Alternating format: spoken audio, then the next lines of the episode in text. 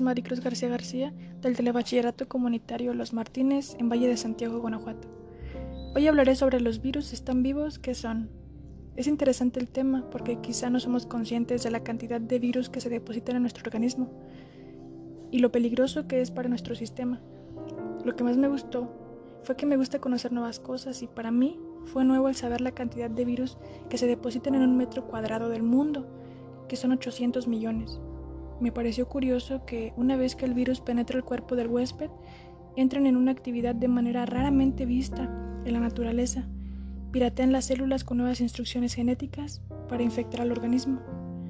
Para concluir, considero que los virus sí están vivos, ya que una vez dentro del sistema se multiplican y enferman en el cuerpo donde entran. Muchas gracias por su atención. Les invito a seguirme en el podcast y hasta pronto.